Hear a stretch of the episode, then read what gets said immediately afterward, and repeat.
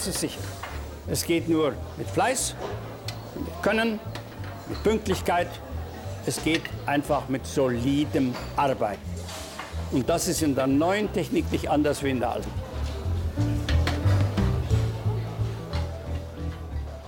Liebe Freunde des DGQ Podcasts, ich begrüße Sie und euch ganz herzlich zur letzten Folge in diesem Jahr.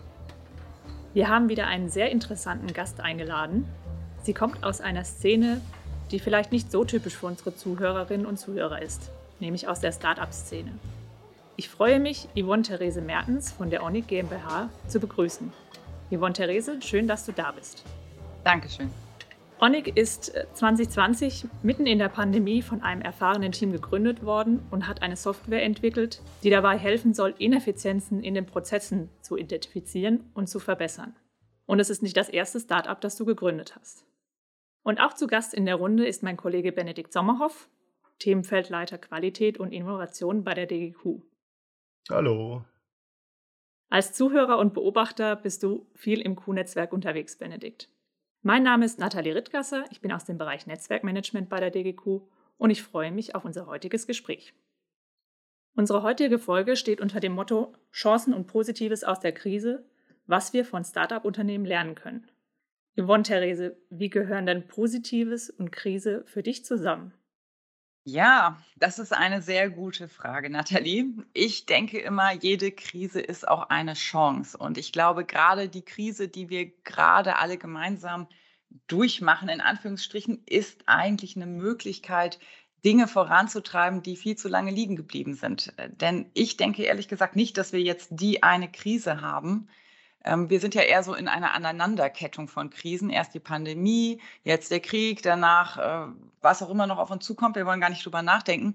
Aber ich glaube, man sollte immer auch das als einen Weckruf sehen. Ne? Wenn man jetzt mal schaut, wie es diesen Winter verläuft, das hätte noch viel schlimmer kommen können. Klopf auf, auf Holz, Winter ist noch nicht vorbei, aber ich glaube, wir kommen vielleicht noch ganz glimpflich durch, aber wir haben schon doch diesen Weckruf gehört, dass wir Dinge tun müssen. Ja, sei es ähm, beim Thema Energie arbeiten oder am Thema Digitalisierung arbeiten oder am Thema Agilität äh, und Widerstandsfähigkeit. Und ich denke, dass das etwas ist, was wir alle sehr gut mitnehmen können.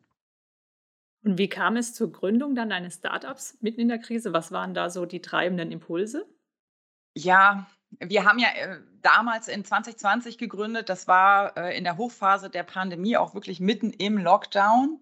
Das hat uns tatsächlich gar nicht so sehr beeinträchtigt, weil wir ein Thema gewählt haben, was eigentlich, ich sag mal, wie Faust aufs Auge auf die Krise oder auf Krisen an sich passt. Und zwar möchten wir Prozesse effizienter machen. Äh, genau genommen Produktions- und Logistikprozesse, also wirklich tief im Wertstrom von Produktionsunternehmen möchten wir Dinge effizienter machen, besser machen, Ineffizienzen ausräumen, dadurch natürlich auch Kosten senken, Agilität erhöhen, also genau die Themen, die eigentlich genau die sind, die in der Krise auch wichtig sind für die Unternehmen. Insofern hatten wir mit unserem Thema da, glaube ich, einen Nerv getroffen, was uns auch geholfen hat. Ähm, und wie kamen wir auf die Idee? Die Idee ist natürlich etwas älter als die Krise. Also wir, die kam uns jetzt nicht erst in der Pandemie. Ähm, wir haben in dem bestehenden Gründerteam, wir sind ein recht erfahrenes Team, wir haben schon viele Jahre zusammengearbeitet. Und wir haben auch vorher schon ein äh, Start-up äh, gegründet und auch äh, zum Exit geführt an ein BMW Joint Venture. Und in der, äh, in dem damaligen Setup haben wir, ein, haben wir auch Software entwickelt für Industrieunternehmen, auch im Bereich äh, optimierte Produktionssteuerung. Und uns ist damals aufgefallen, dass in den Produktionsprozessen einfach noch ein unheimliches Verbesserungspotenzial schlummert. Ne? Ich glaube, da wird mir jeder recht geben, der mal einen Produktionsprozess von innen gesehen hat.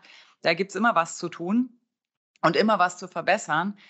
Allein die Frage ist, wo? Ja, und wo gehe ich zuerst ran und wo liegen eigentlich die größten Probleme und was sind eigentlich die Ursachen für die Probleme? Also wirklich tief zu verstehen, was eigentlich das Problem ist, das erschien uns immer als eine der größten Herausforderungen in den Unternehmen, weil einfach die Komplexität so hoch ist, dass man vor Wald die Bäume nicht sieht.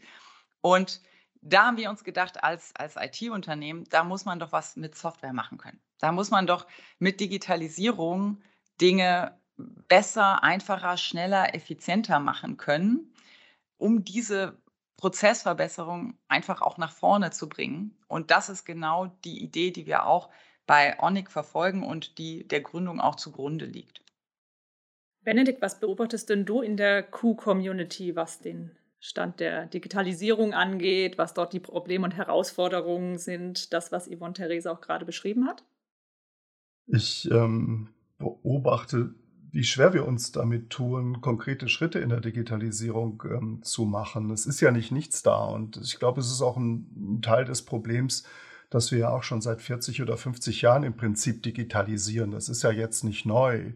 Und manche mögen glauben, dass da die wichtigsten Potenziale einfach schon gehoben sind. Und, ähm, und ich beobachte, dass es einigen schwerfällt zu erkennen, dass da mit neuer Technologie es möglich wird, noch sehr große Potenziale zu heben. Und deswegen finde ich es auch so gut und finde es auch so wichtig, dass wir als DGQ in den Kontakt mit den Startups treten, weil ich manchmal den Eindruck habe, dass ähm, es von außen leichter ist, diese Potenziale zu benennen und die Technologie auch ähm, äh, zu adressieren, mit der man die heben kann. Weil wir haben nach Jahrzehnten von KVP manchmal selber den Eindruck, dass wir da schon so weit sind und dass da, dass da nicht mehr viel geht. Und ich glaube, dass es manchmal den Impuls von außen braucht, um aufzuzeigen, dass noch sehr große Potenziale zu heben sind. Und die neue Technik, ähm, die, ich sag mal, die, die modernen Formen der Digitalisierung ähm, im Vergleich zu denen, die, die wir schon so lange kennen,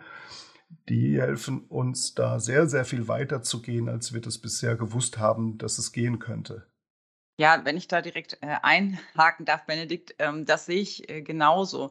Ähm, und ich glaube, was auch wirklich eine Herausforderung ist für ganz viele äh, Unternehmen, ist überhaupt den Überblick zu bewahren, was an Technologie möglich ist, weil sich die Technologie einfach so rasant entwickelt hat in den letzten Jahrzehnten, dass man da kaum noch mitkommt. Ne? Gerade solche Technologien, also was wir zum Beispiel einsetzen, ganz viel äh, KI, ähm, Process Mining, wirklich sehr moderne äh, Technologien, die dazu beitragen, mit auch sehr, sehr großen Datenmengen umzugehen und Erkenntnisse zu gewinnen, die sehr, sehr tief reingehen und die deutlich über das hinausgehen, was man jetzt zum Beispiel mit Excel rausfinden könnte, ja, rein theoretisch, geschweige denn mit drauf gucken.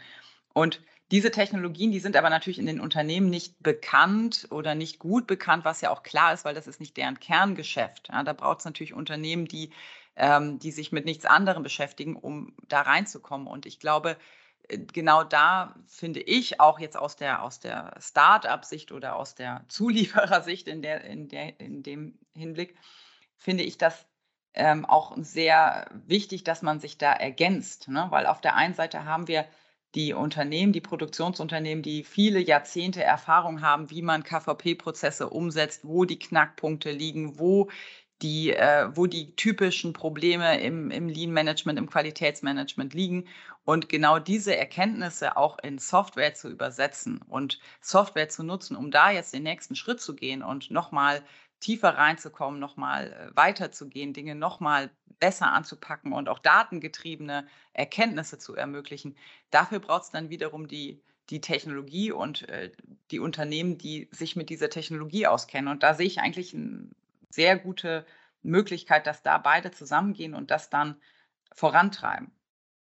Ja, ich erlebe auch so eine Überforderungssituation, das hast du gerade auch schon so angerissen. Es gibt unheimlich viel Technologie, über die geredet, geschrieben wird, die man sich angucken kann auf Messen und sonst wo. Und das ist wie mit den zu viel Joghurtsorten im, im Regal. Dann steht man denn davor und weiß gar nicht, welchen Joghurt man denn dann gerade kaufen und dann essen soll, weil es einfach es überfordert auch, ähm, weil, weil so viel da ist. Und, und viele fragen sich auch, womit starte ich denn jetzt? Und viele sind immer noch gewohnt, Technologie einzukaufen und nicht in, sag ich mal, Use Cases zu denken, um dann zu schauen, wie kann ich diesen, diesen, was habe ich denn überhaupt für einen Fall oder was habe ich überhaupt für ein Potenzial oder was ist überhaupt jetzt neu möglich geworden, um dann zu schauen, womit kann ich das lösen. Und wenn da sozusagen jetzt Technologieanbieter äh, äh und Potenzial besser zusammenkommen. Jemand, der, der auch aufzeigen kann, wo denn typische Use Cases sind und die Unternehmen dann erkennen müssen, stimmt, das ist bei uns ja auch ein, ein Potenzial oder ein möglicher Anwendungsfall, um dann zu sagen, und das ginge mit dieser Technologie dann dann wäre schon viel geholfen und diese Überforderungssituation geht ein Stück weit zurück und ähm, ich habe dann eine konkretere Idee, wie kann ich denn jetzt reinstarten in eine signifikant weitergehende Digitalisierung als die, die wir ohnehin schon haben.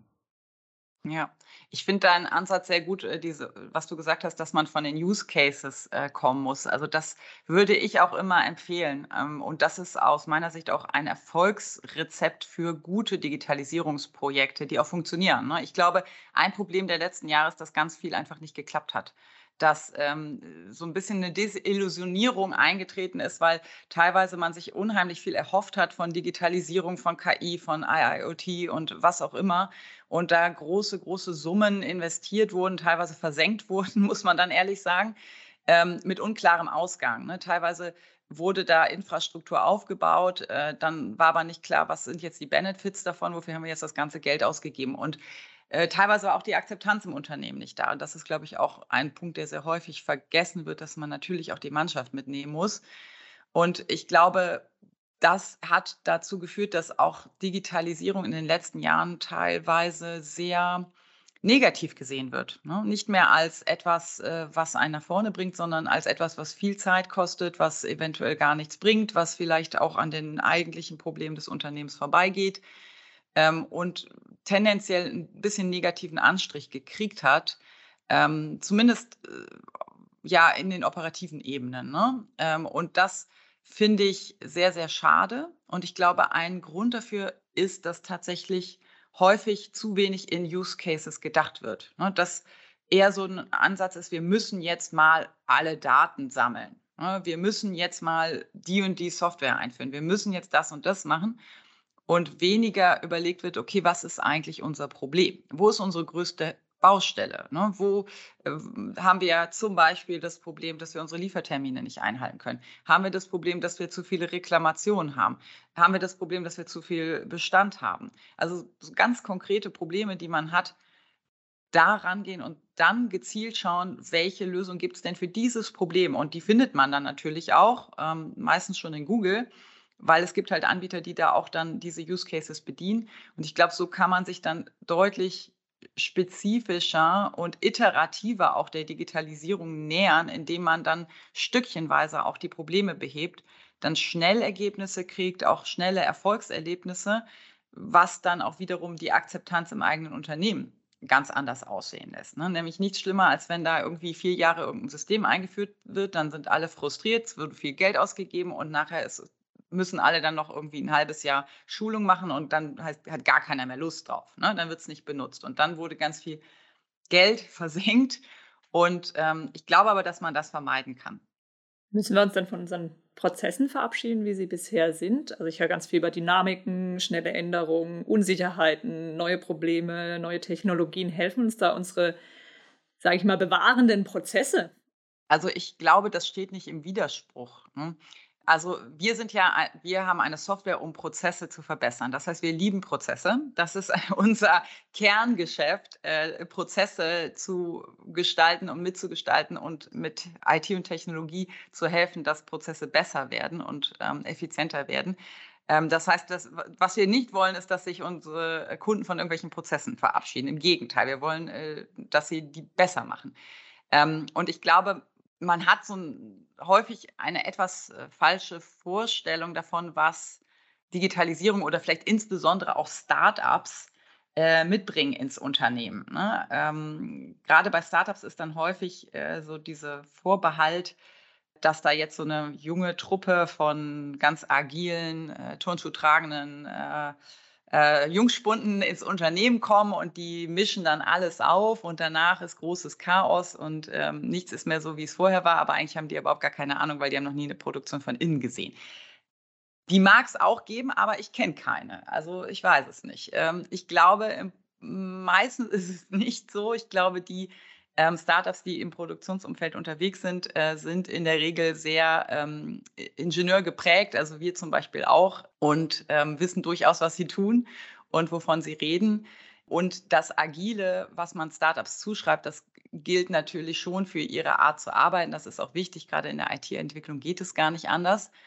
Aber agil heißt nicht äh, chaotisch. Und das ist ganz, ganz wichtig. Agil heißt einfach nur, dass man schnell auf Veränderungen reagiert Und ein Startup muss auf Veränderungen schnell agieren können, weil wir ja starten mit ganz vielen Hypothesen zu unserem Geschäftsmodell. Ja, also wer sind unsere Kunden, was wollen die Kunden, was sind die Features, die wichtig sind. Und diese Hypothesen müssen wir ständig anpassen, weil wir ja was komplett Neues bauen. Wir wissen es einfach nicht. Und wir müssen schon immer sehr, sehr eng äh, an den Ergebnissen sein und sehr schnell umjustieren, wenn wir merken, das passt so nicht. Und diese Agilität, die für Startups sehr wichtig ist, ist natürlich auch in so Krisenzeiten für alle anderen wichtig. Ne? Und ich glaube, dass das vielleicht etwas ist, wo sich Unternehmen auch durchaus äh, ja was abschneiden können, mal so gesagt. Denn auch in der Krise muss ich sehr schnell reagieren können auf, auf Lieferengpässe, auf äh, schwankende Nachfrage, äh, auf äh, immens hohe Energiekosten. Ja, ich muss einfach in der Lage sein, mich darauf sehr schnell einzustellen. Und ich glaube, da kann man von den agilen Prozessen von Startups durchaus ein bisschen was lernen. Aber der Begriff sagt ja schon agile Prozesse. Also agile Prozesse sind auch Prozesse. Wir haben ähm, eine enorme Dokumentation unserer agilen Prozesse im Unternehmen. Alles, was wir agil tun, ist komplett geplant. Ja, also es ist nichts chaotisch, es ist nichts dem Zufall überlassen. Es ist einfach schnell, aber es ist natürlich alles sehr stark durchstrukturiert und genau geplant, wie die Abläufe sind. Und ich glaube, ähnlich wird es auch zunehmend in der Industrie und in den Produktionsunternehmen werden müssen. Ja? Natürlich lässt sich die Agilität einer Softwareentwicklung nicht auf eine Produktion übertragen, weil ich da ganz andere Durchlaufzeiten habe. Ne? Ähm, nichtsdestotrotz kann ich auch in Produktion Entscheidungen treffen und Dinge anpassen und auch kurzfristig anpassen und äh, justieren, wenn ich weiß, wo ich eingreifen muss, wenn ich die richtigen Informationen habe, wenn ich die Prozesse so gut strukturiert, überwacht und gemanagt habe, dass ich sie auch schnell ändern und anpassen kann. Und ich glaube, dass da durchaus sehr viel Potenzial noch ist, was noch gehoben werden kann, was auch bei Produktionsunternehmen helfen kann, um Dinge einfach deutlich, deutlich besser zu machen und auch durch solche Krisenzeiten besser durchzukommen. Ich finde es eine ganz wichtige Klarstellung auch von dem Begriff Agilität, wie du sie ihn verstehst und wie er angewandt wird. Das ist ja auch ein Modewort. Ähm, man sagt gerne, etwas ist agil und meint damit sehr viel. Also diese Zusammenfassung, glaube ich, ist an der Stelle auch sehr hilfreich. Benedikt, du ähm, sprichst ja auch viel mit dem Netzwerk über agiles Qualitätsmanagement, agiles Arbeiten. Wie können denn die Crew-Verantwortlichen hier andocken? Was können, wie können sie unterstützen, dabei das Unternehmen in den Dingen auch voranzubringen? Ich glaube, eine wichtige Facette von Agilität ist hier, wenn man sich, sag ich mal, daran macht, mit Partnern wie Onig ähm, die eigene Digitalisierung zielgerichtet voranzutreiben, also zielgerichtet wirklich an einem konkreten Use Case, von dem ich mir einen konkreten Nutzen erwarte. Dann ist äh, für mich das Thema Agilität äh, im Lernen wichtig. Also das, ähm, was ich erwarten würde, ist, dass auch äh, das Start-up aus seiner eigenen Notwendigkeit heraus einfach auch keine Ressourcen zu vergeuden hat und auch einen, sag ich mal, einen enormen Fokus setzt und auch vielleicht auch äh, dabei hilft, ähm, miteinander schnell zu lernen. Die können sich das, vermute ich, überhaupt gar nicht erlauben, sehr viel Zeit zu verbraten und nicht weiterzukommen. Und das ist vielleicht das, was dem Unternehmen enorm helfen kann und was vielleicht auch eine Herausforderung für so manche und manchen im Qualitätsmanagement ist eben nicht mit einer 110-prozentigen Lösung erst dann ins Ausrollen zu gehen, sondern eine Lernreise miteinander zu machen und immer wieder Dinge miteinander auszuprobieren und im Auszuprobieren, im Ausprobieren zu lernen, wie es dann wirklich werden muss. Also dieses, ähm, ich sag mal, das, das Thema Agilität ist für mich hier am stärksten ausgeprägt äh, im gemeinsamen Lernen. Also nicht diese, diese, sag mal, doch sehr weit verbreitete Haltung äh, von uns als QM wird erwartet, dass das, was wir machen und einführen, dass das abgesichert ist in jeglicher Hinsicht, dass wir nur fertige Dinge ausrollen. Und ich glaube, dass das hier nicht möglich ist, weil die Aufgabe dafür zu komplex ist und weil man am Anfang nicht wissen kann, vor welche Hürden man noch kommen wird. Einzelne hat man vielleicht zu Beginn identifiziert und weitere werden im gemeinsamen Lernen auftreten. Und da würde so meine Erwartung wäre, und ähm, ich bin gespannt, äh, wie Yvonne dazu steht und welche Erfahrungen sie gemacht hat, dass sozusagen, ja, wie gesagt, unter dem Druck, unter dem die Startups stehen, erfolgreich mit ihren Partnern wirklich sein zu müssen, keine Ressourcen zu vergeuden, dass die dabei enorm helfen können, miteinander eine sehr steile Lernkurve zu gehen. Ähm, ja, bestimmt. Also das, was du gesagt hast, Benedikt, trifft natürlich absolut zu. Als äh, Startup ist man enorm unter Zeitdruck, ja, weil man natürlich äh, schnell zum Erfolg äh, kommen muss. Man hat nicht die Muße, sich lange mit Themen zu beschäftigen, ohne dass da etwas bei rauskommt. Ne? Also man muss sehr schnell zum Erfolg kommen, ähm, was natürlich auch eine gewisse äh, Tempounterschied dann häufig ist in der Zusammenarbeit mit den, mit den Unternehmen, die natürlich äh, erfahrungsgemäß etwas mehr Zeit auch mitbringen und die natürlich auch noch andere Themen haben. Ne? Also deren Thema ist jetzt nicht allein die Digitalisierung ähm, voranzutreiben und unsere Software einzuführen, sondern natürlich auch das Tagesgeschäft.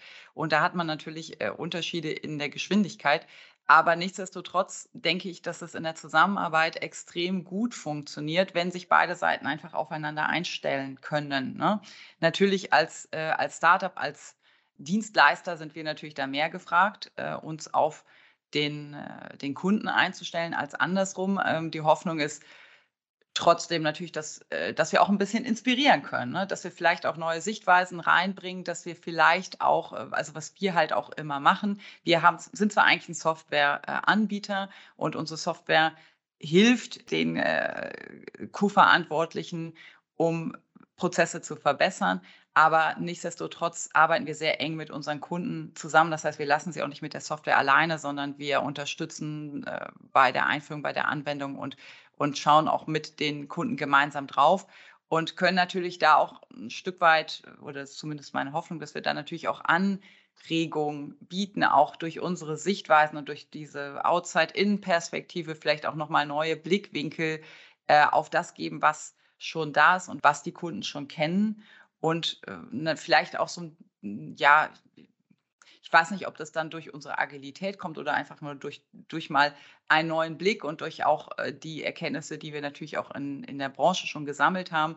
Aber ich glaube, dass sich das durchaus dann auch gegenseitig befruchten kann und bereichern kann. Ne? Wir lernen natürlich von unseren Kunden immer neu dazu, lernen mehr aus dem Feld, aus den, aus den täglichen Problemen, können natürlich diese Informationen wieder verarbeiten, können die in unsere Software einfließen lassen, können die, ähm, die automatisierten Analysen entsprechend anpassen, dass sie genau auf die Probleme passen und dann auch wieder natürlich den Kunden wieder zurückgeben und wieder äh, mitgeben und auch äh, mit, mit Anregungen versehen. Und ich glaube, dass so diese dieses gegenseitige sich befruchten und sich gegenseitig äh, unterstützen sehr, sehr gut funktioniert. Und ich glaube, anders geht es auch gar nicht. Ne? Ich glaube, dass die Problemstellung, die wir haben in der Produktion, einfach aufgrund der Komplexität der Prozesse, die sind so groß, dass wir sie eigentlich nur mit wirklich, wirklich Hardcore-IT, sage ich mal, lösen können. Ja? Also wir können da nicht mehr viel mit Excel machen. Alles, was mit Excel zu machen war, ist schon gemacht.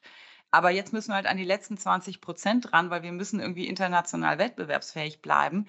Das heißt, wir müssen auch jetzt an diese letzten 20 Prozent ran. Und da kommen wir mit Excel nicht mehr hin. Da kommen wir auch nicht mit einer manuellen Wertstromanalyse hin, weil das dauert viel zu lange. Und das ist immer nur eine Momentaufnahme. Wir müssen ja auf die gesamte Produktion schauen, auf längere Zeiträume. Wir müssen statistisch signifikante Aussagen treffen können zu Ineffizienzen, zu, zu Handlungsfeldern. Wir müssen einfach viel, viel tiefer reingehen und es geht nicht mehr mit den bestehenden Tools. Das heißt, wir brauchen wirklich sehr, sehr komplexe IT und die IT haben die Produktionsunternehmen nicht zur Hand. Natürlich nicht, ist nicht ihr Kerngeschäft.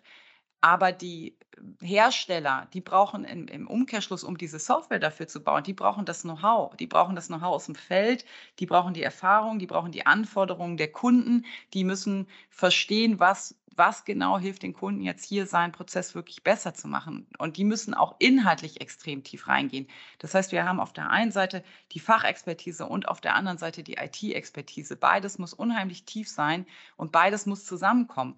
Und ich glaube, das ist einfach eine ganz neue Herausforderung in der Digitalisierung, die auch erst in den letzten Jahren sich so stark herauskristallisiert hat. Ähm, weil früher konnte man vielleicht mit, mit ne, konnte man mit Excel sehr viel schon mal machen. Ne? da waren wir ja noch so im 80-20-Modus. Aber ich glaube, wir müssen jetzt wirklich tiefer reingehen und da ist es nicht anders möglich, als dass wir in so eine partnerschaftliche Zusammenarbeit gehen. Einerseits die, die Anbieter, ähm, die Dienstleister auf der einen Seite und der Kunde auf der anderen Seite, um auch wirklich da an diese letzten 20 Prozent ranzukommen, an die wir jetzt ran müssen. Ja, für mich klingt das geradezu wie so eine symbiotische Beziehung auch ähm, zum Nutzen beider. Und ich glaube, der Unterschied zu vielen anderen Dienstleistungsangeboten ist, dass man, es gibt viele Dienstleistungen sozusagen, die weitgehend ausentwickelt ist und die man sozusagen als ähm, Commodity bereitstellen und einkaufen kann. Ich glaube, was in der Digitalisierung noch auf Jahre hinaus stattfinden wird, ist, dass man miteinander ständig lernen muss. Also es wird es ist nicht absehbar, dass ein Punkt erreicht wird, wo diese Software oder diese Dienstleistung, sag ich mal, ein ausentwickeltes Commodity ist. Es wird, sag ich mal, Reifegradstufen erreichen, die sozusagen schon, schon, schon stärker abgesichert sind oder jetzt schon sind. Aber es wird, glaube ich, eine, auf Jahre hinaus eine ständige Lernreise sein. Und ich glaube, das ist auch das, was, ähm, ich sag mal hier, die Startup-Mentalität auch äh, begünstigt äh, bei dem, was hier gerade passiert in der Digitalisierung, dass es eben nicht etablierte Softwareanbieter sind, die jetzt mit, mit die, die, die sag ich mal, die Besten darin sind, auf diese Lernreise zu gehen, sondern vielleicht eben gerade die, die mit neuen Ideen in der Startup-Situation unter großem Druck ähm, äh, in diese Symbiose mit den Unternehmen gehen, die, ähm, wie gesagt, diese, diese Lernfähigkeit und Lernbereitschaft und diese Lernagilität auf Jahre hinaus noch zu leisten in der Lage sind. Ich glaube, das wird, ähm, ist eine der besonderen Situationen in der Digitalisierung, dass äh, die Technologieentwicklung so schnell voranschreitet, ähm, dass dieses Lernen auf Jahre hinaus prägend sein wird. Ich greife nochmal das Wort Lernreise auf, was ihr ja beide auch benutzt habt, was ich sehr schön finde, weil es auch so beide Seiten mit betrifft. Und Lernen hat ja auch was mit ähm, Scheitern zu tun. Also wir lernen aus Erfahrungen, wo wir scheitern. Und jetzt versuche ich es mal umzudrehen. Ich habe schon ganz viel gesagt, was man braucht was, ähm, woran kann denn auch eine Einführung, wenn wir jetzt sagen Digitalisierung, ne, da müssen wir weiter ran mit den neuen Technologien, woran kann das scheitern? Ja, ich hatte ja eben schon ähm, ein Beispiel genannt, wenn die Projekte zu groß werden und zu, äh, zu umständlich. Ich glaube, das ist immer ein Risiko. Ähm, ich sehe ein sehr großes Risiko, wenn ähm, die Mannschaft nicht mitgenommen wird. Also wenn die Digitalisierung von oben verordnet wird, aber die Kommunikation in das Unternehmen hinein nicht gut funktioniert und die Benefits auch für, für die operative Mannschaft nicht klar sind. Denn das Problem ist, wenn die Mitarbeiterinnen das Gefühl haben, dass hier vielleicht äh, ihr Job wegrationalisiert wird, dass sie nachher mehr Arbeit haben als vorher, dass es äh, dass sie überfordert sind, die Software vielleicht nicht bedienen können. Ne? Diese Ängste, wenn die da sind, dann äh, hat man ganz schnell einen Blockadeeffekt im Unternehmen und dann können Digitalisierungsprojekte scheitern und das tun sie auch immer wieder mal. Ne? Ich glaube, da muss man sehr stark darauf achten, dass man, dass man da auch in der Kommunikation gut ist und die Leute sehr früh mitnimmt. Und eine Sache ist mir jetzt gerade noch eingefallen, Benedikt, bei dem, was du gesagt hast, ne, mit der gemeinsamen Lernreise, was ich sehr schön finde. Ich glaube, das ist sehr, sehr richtig. Mir ist nur ein Punkt so ein bisschen aufgegangen währenddessen. Es klang ein, ein ne, also man könnte es jetzt so interpretieren, dass äh, es so in die Richtung geht, ähm, die Startups und die Unternehmen machen so gemeinsame äh, Pilotprojekte ähm, und, und POCs und eins nach dem anderen und dann ist das so ein Ne? Das, ist eine, das ist für Startups tatsächlich eine Gefahr, ähm, interessanterweise. Ähm, es gibt ja diesen Begriff äh, Death by Pilot ja, für, mhm. für Startups. Also, dass man sich mit, mit ganz vielen Pilotierungen ähm, sehr viel Zeit äh, verbringt, aber am Ende einfach nicht ein skalierbares Produkt dabei rauskommt, mit dem mhm. das Startup dann auch Geld verdient. Weil wir müssen natürlich auch äh, skalieren, äh, Marge machen und Geld wie jedes andere Unternehmen auch. Das heißt, es ist tatsächlich auch wichtig, dass ähm, die Software, die gebaut wird, dass das jetzt nicht äh, kunstspezifische Entwicklungen sind, sondern dass das Software ist, die auch wirklich, äh, ich sag mal, off the shelf ist, also die wirklich dann auch generisch bei jedem Kunden zum Einsatz kommen kann und skalieren kann. Das ist für uns wichtig, aber das ist auch für den Kunden wichtig. Und warum? Mhm weil das natürlich ein Kostenfaktor ist. Ne? Wenn ich als Kunde jetzt Digitalisierungsprojekte mache, die jetzt irgendwie ein, zwei Jahre dauern, wo ich dann äh, mit Startups oder auch mit anderen Dienstleistern zusammen irgendwelche komplexen äh, Dinge entwickle, die dann vielleicht perfekt auf meine Organisation zugeschnitten sind, die aber sehr viel Implementierungsaufwand erfordern, dann habe ich wieder dieses Problem, dass es sehr, sehr aufwendig wird. Ne? Also es gibt es gibt Implementierungsprojekte, wenn ich jetzt ein ERP einführe oder ein MES einführe, da komme ich nicht drum herum, dass das ein großes Projekt wird. Das ist einfach so.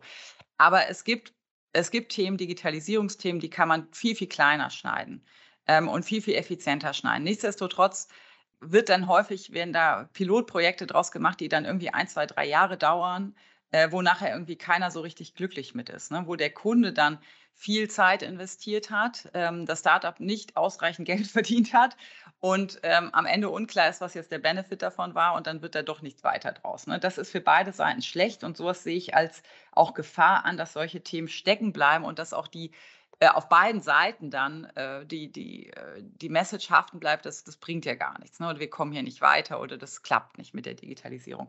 Ja, danke, danke für die Klärung. Also war für mich jetzt auch nochmal ganz wichtig. Ähm, das bei Pilot nämlich auch mit, kannte ich so noch nicht, aber kann ich nachvollziehen, was du da sagst. Und das ist vielleicht auch eine Stärke, die ich bisher unterschätzt habe, dieses, ähm, dieser Zwang zur Skalierung, der ja aber auch einen Nutzen hat, dafür, dass abgesicherte Dinge entstehen und ähm, das Startup dadurch auch, ähm, sag ich mal, sein Überleben absichert. Also danke für die Klärung, war, war für mich persönlich wichtig und auch für viele der Zuhörer wichtig. Aber es ist auch für das Unternehmen wichtig, ne? weil das, was entsteht, wenn, wenn auch das Startup darauf achtet, dass die Dinge skalierbar und generisch bleiben, ist halt eine Software, die eine, die eine andere Qualität hat, die halt wirklich ähm, generisch enterprise-ready ist und die natürlich auch auf der Kostenseite und auf der Implementierungsdauer deutlich geringer ist. Ne? Also unser Ziel ist immer, innerhalb von wirklich äh, ein paar Tagen beim Kunden was aufzusetzen, keine großen Projekte machen, ähm, sehr, sehr schnell zum Ergebnis kommen, sehr, sehr schnell erste Ergebnisse, dass der Kunde sehen kann, ah, das funktioniert und das bringt mir was.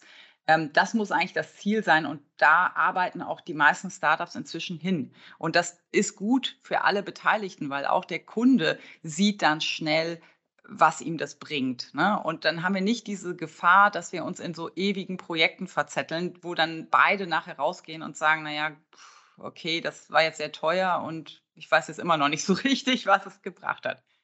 Hat sich das in der Zeit der Krisen verändert? Also sind Unternehmen dort, ähm, lernen sie schneller, sind sie bereiter, Dinge schneller anzupacken, in kleineren Paketen zu packen? Also ich finde, was ich sehr interessant finde ähm, bei der Krise, ich weiß nicht, Benedikt, wie du das siehst, ähm, aus, aus, äh, aus deiner Sicht, ähm, aber was ich unheimlich spannend fand ähm, in den letzten Monaten ist, dass das Thema Digitalisierung, über das wir jetzt schon die ganze Zeit reden, dass das tatsächlich nicht mehr das Stiefkind ist, sondern gesehen wird als ein Schlüssel, um aus der, der Krise äh, nicht zwingend rauszukommen, aber um die Krise zu meistern. Ne? Weil ganz viele Unternehmen gemerkt haben, ich schaffe es nicht, hier zum Beispiel äh, meine Prozesse in den Griff zu kriegen oder agil zu reagieren, wenn ich keine Transparenz habe, wenn mir die Daten fehlen, wenn ich meine Entscheidungen nicht auf einer vernünftigen Datenlage treffen kann, wenn ich, wenn alles zu lange dauert, wenn meine Prozesse zu lange dauern. Ne? Und ich schaffe es auch nicht, Kosten zu senken, äh, wenn ich meine Prozesse nicht digital im Griff habe. Und da sehe ich eine wirklich große Veränderung auf dem Blick auf die Digitalisierung. Ich, ich, erinnere mich noch damals in der Finanzkrise, ist jetzt schon lange her, aber da war es so, dass IT-Budgets wirklich einfach eingefroren wurde, ohne Rücksicht auf Verluste, weil man gesagt hat, wir haben kein Geld mehr und jetzt ist alles erstmal aus. Dieses Mindset ist nicht mehr da. Also die Unternehmen sehen schon, dass IT ist nicht mehr das Stiefkind, sondern die IT ist ein Schlüssel. Und das ähm, ist natürlich für uns sehr, sehr gut, aber ich glaube, das ist eine große Veränderung, die, äh, die sich in den letzten Jahren äh, durchgesetzt hat und die auch durch die Krise nochmal befeuert wird. Ne, das ist das Thema Digitalisierung. Und das zweite ist das Thema ähm, Energieeffizienz, also generell Carbon Footprint. Da haben wir, glaube ich, auch jetzt nochmal eine ganz andere Dringlichkeit drauf, als wir es ohnehin schon haben. Ne? Die Dringlichkeit ist eh da, aber jetzt ist sie sehr unmittelbar, weil jetzt sieht man es auf der Energierechnung. Und da kommt auch wirklich sehr viel Tempo rein in das Thema. Was lässt uns denn dann hoffen, Benedikt, für das kommende Jahr? Was nehmen wir denn dann davon mit? Ja, ich sehe das auch, dass der Druck steigt, die Digitalisierung jetzt wirklich signifikant voranzutreiben. Ich habe doch so ein bisschen die Sorge, dass sich einige noch jetzt in Qualitätssicherung, Qualitätsmanagement, eher Qualitätsmanagement daran abarbeiten äh, und, und eher in Richtung digitale Dokumentation immer noch stark ihre Ressourcen lenken. Ähm, ich glaube, die Musik spielt wirklich in den Wertschöpfungsprozessen und die so, so da noch mehr rauszuholen, sei es Energie, sei es ähm, Zeit, sei es Kosten und ähm, mehr Nutzen zu generieren in diesen Prozessen. Ich sehe uns als DGQ auch so ein bisschen vor der Aufgabe, unseren, unserer Klientel, den Qualitätsmanagerinnen und Qualitätsmanagern auch, ich sag mal, nochmal die Dringlichkeit aufzuzeigen, dass sie selber hier mit aktiv werden. Es sind oft andere in der Organisation, die die Vorreiter einer weitergehenden Digitalisierung sind.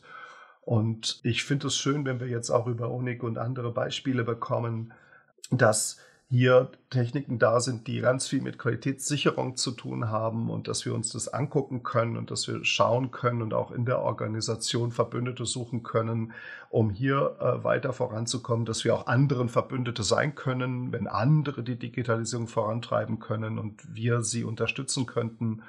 Und ich glaube, es ist eine es ist wirklich noch eine Herausforderung, hier jetzt mehr an die Wertschöpfungsprozesse ranzugehen und nicht so sehr an die Peripherieprozesse. Es geht nicht darum, eine noch bessere digitale Dokumentation zu bauen. Das kann auch mal eine Herausforderung sein, sondern es geht wirklich darum, an die Wertschöpfung ranzukommen. Ich hatte gestern ein schönes Beispiel, da hat sich, ähm, wir haben zuletzt Kontakt gehabt ähm, 2019 und die ganze Corona-Zeit über nicht. Ähm, es hat sich äh, seitens eines sehr großen international aufgestellten Automobilzulieferers äh, jemand bei mir gemeldet aus der Qualitätssicherung, gesagt, ich habe ihn, wir waren schon mal im Kontakt zum Thema digitale Qualitätssicherung. Das war damals sozusagen ein Steckenpferd von ihm, das er vorantreiben durfte. Und hat mir gestern erzählt, dass er jetzt ein globales Team leitet mit 17 Mitarbeitern, die ähm, sich mit digitaler Qualitätssicherung sozusagen im Fokus beschäftigen sollen. Also da ist jetzt auch eine Struktur geschaffen worden. Das ist insgesamt eine Q-Organisation von weit über 500 Mitarbeitern, allein für die Automotive-Sparte. Und jetzt gibt es dort ein Team, das explizit den Auftrag hat, ähm, auch so Quality Data Analytics voranzutreiben, dort Technologien zu suchen. Und solche Beispiele finde ich total ermutigend dafür, dass jetzt doch in der Qualitätssicherung mehr und mehr Menschen auch die Ressource bekommen, also sowohl zeitlich als auch äh, ja, die, die, das, äh, ja, an Hirn sozusagen diese Dinge vorantreiben zu sollen, und zwar mit einem klaren Fokus auf Qualitätssicherung. Da würde ich ähm, übrigens euch gerne mal zusammenbringen, ins Gespräch bringen. Ähm, das ist ja auch eine Funktion, die wir als Netzwerke haben. Es geht nicht hier um jetzt, ähm, sag ich mal, ähm, Produktakquise voranzutreiben für jemand anderen. Es geht wirklich darum, diejenigen, die Bedarf haben an digitaler Technik und die, die gute Technik haben, zusammenzubringen. Und das machen wir für möglichst viele, damit möglichst viele zusammenkommen, nicht immer für Einzelne. Aber hier ist jetzt mal ein konkretes Beispiel, wo ich, wo ich ähm, die Yvonne und ähm, den, der mich gestern kontaktiert hat, gerne auch mal direkt zusammenbringen wollen. Und dann sollen die beiden überlegen, die beiden überlegen, was sie daraus machen können. Wir kommen auch tatsächlich schon, ähm, so schnell es geht, ans Ende unserer heutigen Folge. Und vielleicht zum Abschluss würde ich auch nochmal sagen, habt ihr denn einen Tipp an alle, die sich gerne gute Vorsätze für das neue Jahr vornehmen? Ähm, einen Tipp vielleicht als guten Vorsatz im Bereich der Digitalisierung an unsere Zuhörerinnen und Zuhörer. Ja, sehr gerne. Sehr, gute Tipps gebe ich gerne. Ähm, aus meiner Sicht wäre das Wichtigste für die nächsten Jahre einfach eine gewisse Offenheit mitzubringen. Hm, Offenheit für die Themen und sich anschauen, was es gibt, das auf sich wirken lassen. Man muss nicht jeden Trend mitmachen, man muss nicht mit der Gießkanne digitalisieren. Aber es gibt einfach im Markt, es gibt gute Lösungen, es gibt gute Technologien, die auch aufs eigene Unternehmen passen können und da einfach die Offenheit haben, sich das anzuschauen. Das wäre so mein Tipp an, an die Kundenseite und der Tipp an die Startup-Seite, wäre, sich nicht verunsichern lassen durch, durch die Krise, durch die äh, Disruptionen, die dadurch passieren und passieren können. Ich glaube, das ist das New Normal. Ich glaube, das ist einfach die, die Welt jetzt und Startup ist immer ein Auf und Ab. Da müssen wir durch und jede Krise sind, ist vor allem auch eine Chance für diejenigen, die sie nutzen können. Und Startups sind eigentlich immer sehr gut darin, äh, schnell zu erkennen, wo sich auch Chancen ergeben. Und ich glaube, da das kann uns auch durchaus nutzen und da sollten wir alle optimistisch bleiben.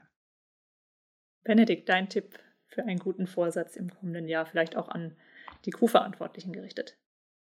Also größere Potenziale zu finden, wo Digitalisierung helfen kann, die zu erschließen. Du sagtest, wir haben unser KVP jahrzehntelang vorangetrieben und haben da auch so eine gläserne Decke erreicht.